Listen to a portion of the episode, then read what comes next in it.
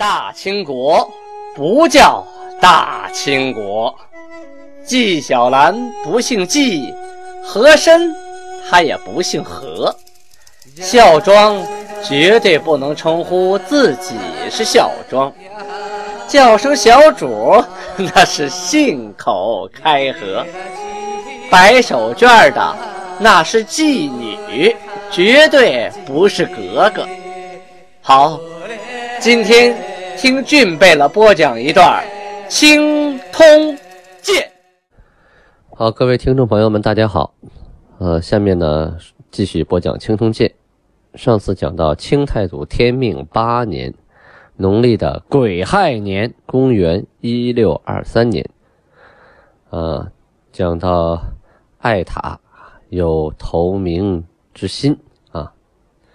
下面呢，说到九月初一，档案记载，努尔哈赤啊降书，禁止牲畜入田，规定凡有牲畜入田之者，执牧放者，勿解其一，送村屯张经，马、牛、骡、驴等畜。各罚银一两，就是说你放马啊，你放牛、放驴、放骡子，不管你放什么牲畜，不能进老百姓的田地里去。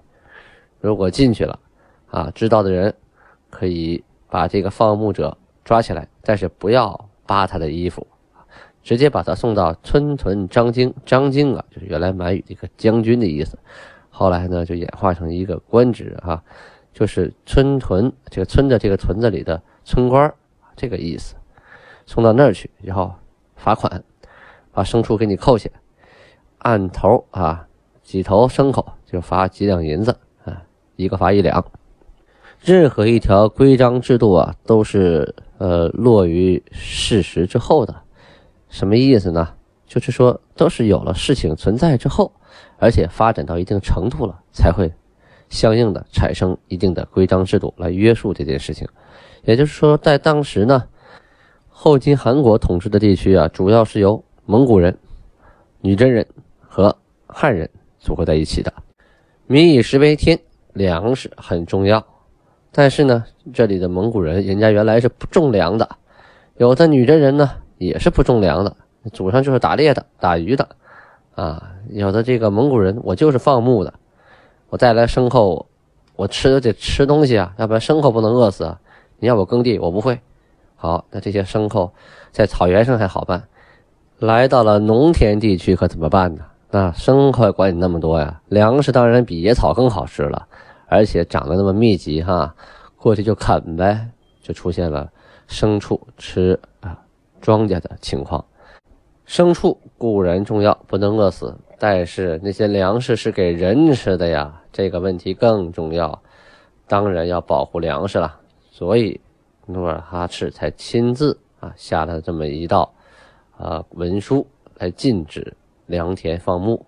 农历九月二十七日，档案记载，金国的朱贝勒呀商定跟蒙古人啊，就是蒙古经商的商人呢，商量这个贸易价格，就定好价格，大家按着来，按照规矩来啊。规定呢，蒙古商人啊。所携之大善牛，值二十两；白腹牛十五两；三岁牛十两；两岁牛五两；大羊四两；末等羊三两；窝断一讨二两；毛青布一匹二两；毡一讨一两。大羊皮三钱，羊羔皮二钱，小羊皮一钱啊，这时候都是银子啊，一钱银子啊，两钱银子。唯此定价暗中多给者，不得受之。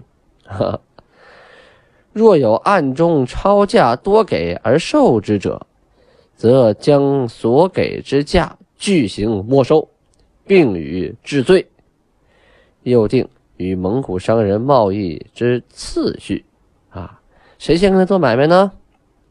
先以诸身蒙古汉人官员及备御，计以千种，最后为众人。哦，好家伙，那个时候你当官，你才能先做买卖啊！本来就已经有权了，最后再先做买卖，他得有钱，中间倒一把啊，当个二道贩子是吧？嗯，他说蒙古的便宜进来一钱啊，二钱的羊羔皮，转手五钱卖给卖给老百姓，这也是有可能的呀。轮到老百姓做买卖，早就让当官的买没了呀。所以那个时候啊，有权就变成了有钱。权钱交易，这个又有钱又有权的人，就是这些当官的人。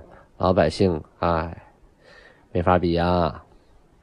档案十月二十二日记载，达尔汉虾卒，什么意思？就是达尔汉虾去世了。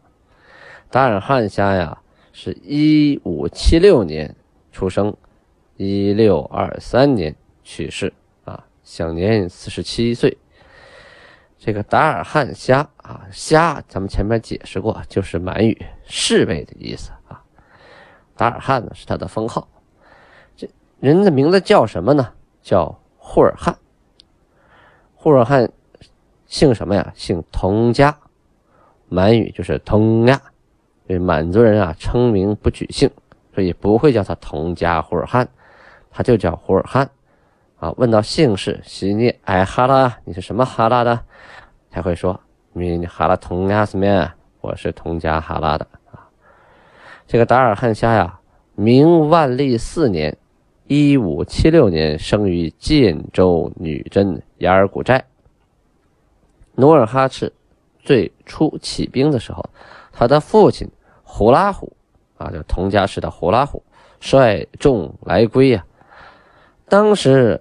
霍尔汉年方十三岁，被努尔哈赤啊收为养子，赐姓觉罗。你看，觉罗啊，他是个姓氏啊，就相当于宗室的意思啊。这觉罗啊，就是说皇家这一支儿啊，就称之为觉罗。当然，觉罗里也有区别。你看，还有爱新觉罗、伊尔根觉罗，呃，用满语说是伊尔根觉罗。啊，这个觉罗满语是觉罗，伊尔根呢就是民觉罗，爱新觉罗就是金觉罗，哈，就是国家建了金国之后就分开了，从他爷爷往下这支儿大部分都是爱新觉罗，呃，也有他爷爷旁旁支的啊，有那么一两一两支也也变成了爱新觉罗，但其他的都是明觉罗了。赐姓他为觉罗的时候，那个时候还没建国哈。所以没有爱新觉罗的说法。原来努尔哈赤最早起兵之前，他冠的汉姓是佟啊，典籍里都称呼他为佟努尔哈赤。等霍尔汉嗯年龄稍长的时候，担任了虾，就是侍卫啊。旗制定啊定旗的时候，立满洲镶黄旗。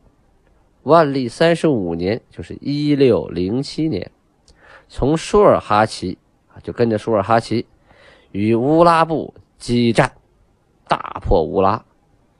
三十八年，一六一零年，率兵征东海、胡叶等路，立功，赐号为达尔汉夏。这些咱们前面都讲过啊，大家可以往前听，千万不要跳着听，那真的就很乱了。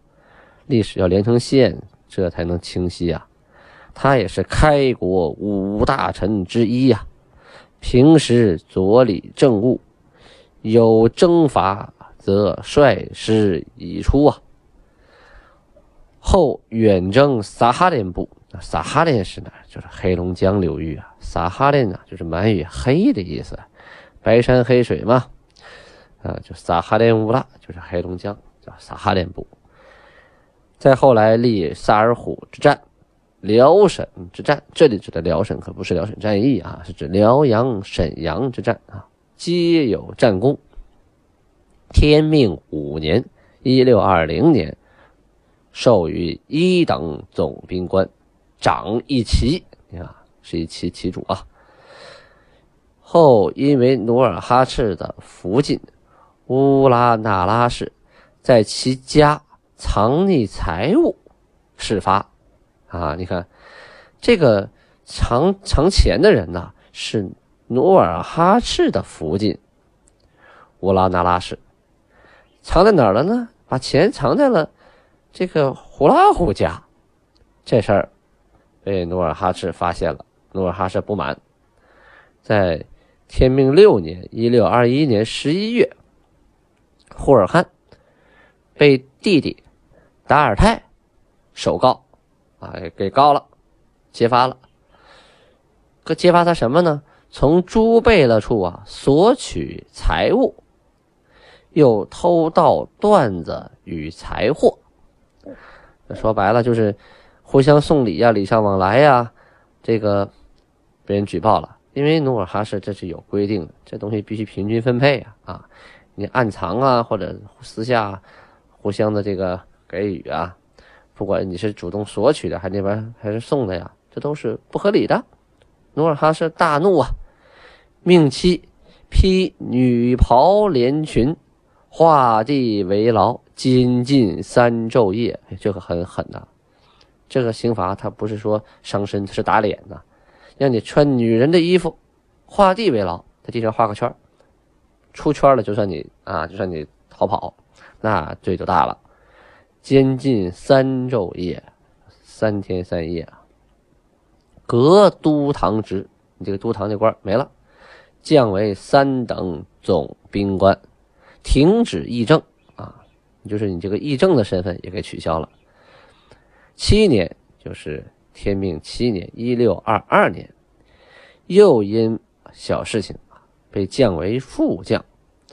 这个呼尔汗呐，这一降再降，他上次受到的这个画地为牢、穿女人衣服这忧郁啊。上火了，这一上火，身体不好，忧郁成疾呀，卧床不起，啊，这一倒下就倒了一年。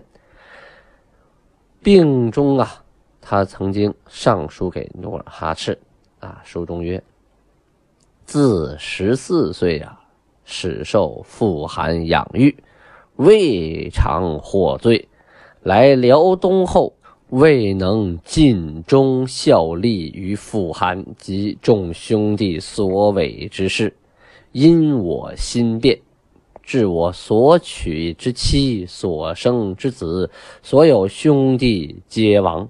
我已病入膏肓，此时累世之罪孽呀，并立誓，死后弃恶从善。以富含众兄弟所为之事，勉力为之。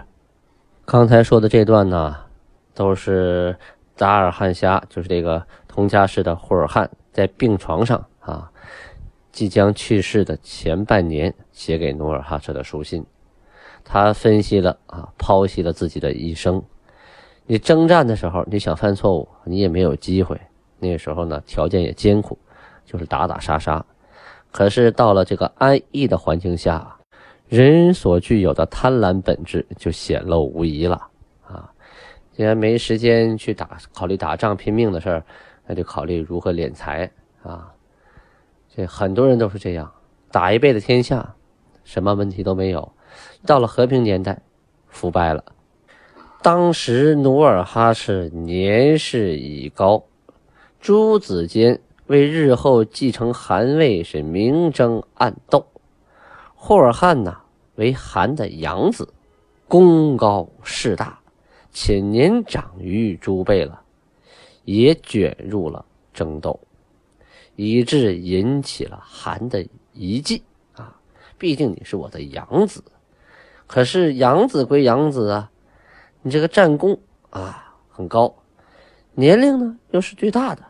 权力也不小，确实也有争权夺位的嫌疑呀。可我无论如何也不可能把国家给一个外姓人呢，是吧？这么多亲儿子我不给啊。韩对呼尔汗上书啊，颇冷淡，给他回复的书中啊，仍然训斥其罪过重大，所立的誓言呢，也就是欺人之谈呢。这是啊，就是说，到了如今，霍尔汗真正的病死了，努尔哈赤是大哭哀悼啊。人呢都是这样啊，没死的时候大家都活着，哎，你争我斗的，啊，言语也不那么顾忌，啊，甚至是爷爷奶奶都敢骂出来，也敢动手打。但是，一旦明天哟发现他死了，这个后悔呀，后悔昨天我怎么那样对他呢？我怎么那么说他，那么对待他呢？哎呀，那谁知道今天就要死啊？我要知道他今天就死了，我肯定好好待他呀。人都是这个样子啊，所以啊，人有旦夕祸福，活一天就要善待自己一天，也要善待周围的人一天。努尔哈赤呢，虽在呼尔汉的陵前大哭啊，但是呢，他也仍然下狱说了，他的功啊，啊，被他自己这过呀给毁弃了，所以呢，革掉他的一等总兵官，但是呢，仍然让他的儿子混他任一等副将职位。这个官呢不大呢也不小，就看你今后的表现啊！你们家族的荣誉就靠你自己建功立业，重新恢复家族的光环啊！满语里边这个“混他”呀，是大麻的意思，同时还有一个词叫“混滩”，“混滩”呢是酒盅杯子的意思啊，所以我觉得他的名字可能是“混滩”，然后这个“憨”给省略掉了。如果说大麻的话，那年代东北还有大麻吗？这个有待考证啊。档案的十二月初八啊，说了说明朝这边任命朝鲜的李宗暂统国事啊，就代为国王管理国家。本年三月的时候啊，朝鲜国人废了国主李辉，由从子李宗继位。从子啊，就不是说亲生儿子，一般是指侄子啊，哥哥弟弟的孩子。李宗啊来继位，同时呢，政府啊也写了文章啊，奏奏报明朝的朝廷。当时总兵毛文龙啊，集兵疲倒，养己于朝鲜，遂为之捷报。这什么意思？就是过去啊，朝鲜要换国王啊，你得跟这个天朝啊，就是跟中原皇帝，你得打招呼。人家下了文书封你为国王，给你大印，你才是国王，要不然你不是。这就是附属国啊。整个朝鲜半岛啊，一直都是中原的附属国，包括他们谁当国王这点事儿，都得先向中原请示，得到批准之后，才能正式。履历他的职务，所以他要依靠这个毛文龙啊，往上面传这个书信。毛文龙呢，驻扎在皮岛啊，也仰仗着朝鲜呐，供给啊，供给粮食啊，日常用物资啊，所以啊，就为他向上啊去汇报这件事情。到了八月，朝鲜王妃金氏复请封宗，就是又请示一遍，请封给这个李宗啊啊。让他当朝鲜国王，啊，而且说呀，李辉这个人啊，啊，武天朝卵意之恩，怀萧敬豺狼之虑，阴通奴贼。意思是说呀，朝鲜这个金氏啊，姓金的王妃，他也向天朝说啊，李宗靠谱，这个李辉就原来这个这个王啊，他呀。有被天朝的恩典，暗中啊跟努尔哈赤勾结啊有二心，所以呢我们才更换国主啊，我们也是为了天朝着想，找个理由赶紧让这个李宗继位啊。一个国家国主的更替哪是那么简单的一两句话就能说明他的原因的？那中间的利益错综复杂的，只不过挑好听的说而已喽。明朝的礼部尚书林饶瑜等等啊，就上书说。彼国自宗室以至八道臣民，合口一词，皆称徽，就是李辉为忤逆，李宗为恭顺。人情如此，故不待刊报至而已了然矣。就说他们整个朝鲜国上上下下都是说李辉忤逆，李宗啊恭顺啊，这不用等他们汇报，这一看就知道怎么回事了。后边又说，当此为危急之秋，必须军国之主，若名号未定，则征发难行啊。就是说，这个时候正打仗的时候啊，他们这个代为国主，他名号名不正言不顺呐，不给他名号定了，那将来和我们联合出兵打那个努尔哈赤，打后金，这个很难执行啊。后来就命令李宗战统国事，就是作为代为国主啊，令其发兵所赋，就是说征收粮饷啊，发兵同毛文龙设伏出击啊。逐渐的恢复已经失去的土地，同时再遣勋戚重臣往正封典，就是说以后呢，我再派就是勋戚重臣，就是有功勋的皇亲国戚和朝中重臣前往正式封典，给你举办仪式啊，封你为国王。到了明年，就是第二年的四月。正式封李宗为朝鲜国的国王。这里呢，顺便说一嘴，太监魏忠贤啊，管理东厂，到处都是冤狱啊啊！上次说了，东林党被他都列出了一百单八将，挨个逮呀，挨个杀，十分残酷。除此之外呢，魏忠贤还把天下的库藏都输送到京师，送给皇上。为什么皇上愿意用他呀？这个太监呢，他正给皇上皇上挣钱。啊，因为皇上现在缺钱，打仗缺钱。呃，有一个阁臣呢，叫叶向高，向皇上说：“郡县库藏已竭，藩库稍余，上进扩之。若仓促有乱，将何以应？”啊，皇上不搭理他。他意思是说，我们这县啊，还有村呐、镇呐，各个府衙呀，都得有点库银存着呀。结果都被魏忠贤给刮干净了，都送到您那儿去了。倘若我们这边有点乱呢，我没钱怎么应付呢？人家不管你，没搭理你。这位大臣呢说的也不假，确实明朝现在是多事之秋。就在当年的年初啊，水西土同知安邦彦败了原贵州的明军。这个安邦彦呢，就是当时的彝族的。土司啊，就是老大，自称是罗甸大王。前面我们已经提到过，这回啊，他把增援来贵州的明朝部队给打败了。四月份呢，又被明朝的部队给打败了。五月份，四川的明军呢，及石柱土司秦良玉大破佘崇明，佘崇明呢就逃走了，投靠了安邦彦。闰十月。贵州巡抚王三善又大破安邦彦，那边也是打来打去啊，西南一直也是不安定。